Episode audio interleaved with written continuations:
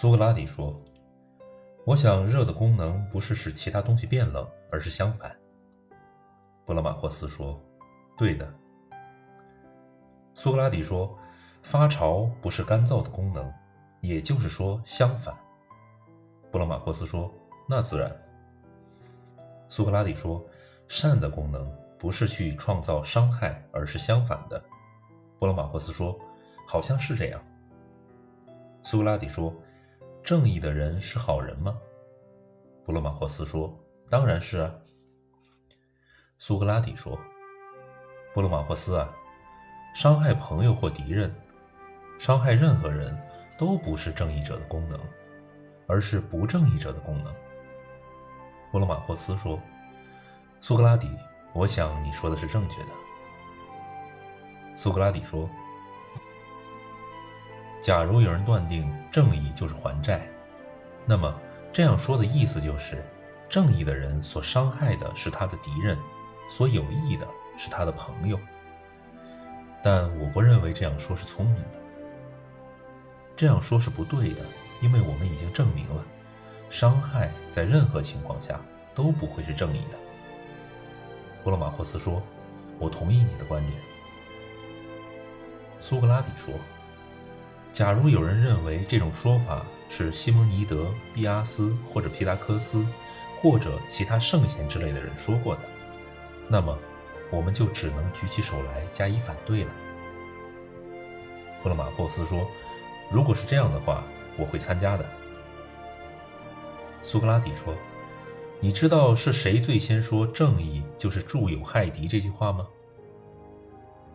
布洛马霍斯说：“我不知道是谁呢。”苏格拉底说：“我想应该是佩里安德鲁、佩迪卡斯、泽尔泽斯，或者是迪比斯的伊斯梅尼亚，或者是某些权贵。”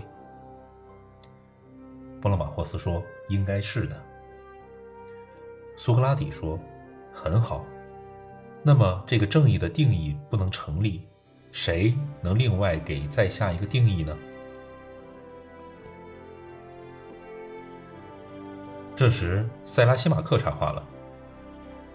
就在我们刚才谈话时，他三番五次想要插话，但都被坐在他边上的人阻止了，因为他们都急于想要听个明白。而这时，塞拉西马克再也没有办法保持沉默了，于是他站起身，一步就冲到了我们面前，像一头野兽要把我们撕成碎片似的。我们被吓了一跳，塞拉西马克这时候大声叫喊起来。他说：“苏格拉底真是看见鬼了！你们在这儿互相吹捧。如果你真知道正义是什么，就不应该只问而不答，因为你知道提问总是比回答容易。你应该自己来回答，你认为什么是正义？别胡扯什么正义是一种责任，一种权宜之计。”或者是利益、好处、报酬、利润之类的话，你直截了当说就好了。你到底指的是什么？那些废话我不想听。听了他这番话，我非常震惊，两眼瞪着他，直觉的害怕。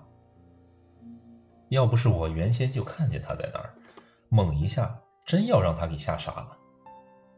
幸亏他在冲我们发火的时候，我先注意到了他。这才能勉强回答。我战战兢兢地说：“亲爱的塞拉西马克呀，你可别让我们下不了台呀！如果我跟布勒马霍斯在讨论中出了差错，那可绝不是我们故意的。要是我们的目的是寻找金子，我们绝不会只顾相互吹捧，错过找金子的机会。我们要寻找的正义比金子更有价值。”我们怎么只管彼此讨好而不努力搜寻呢？朋友啊，我们是真心实意的，但是力不从心。你这样的聪明人应该同情我们才是。他听了我的话，不由一阵大笑，接着往下说：“赫拉克勒斯可以为我作证，你刚才所说的话就是苏格拉底式的反解法。这套方法我早就领教过了。”我知道你会拒绝回答，而不惜承认自己是无知的。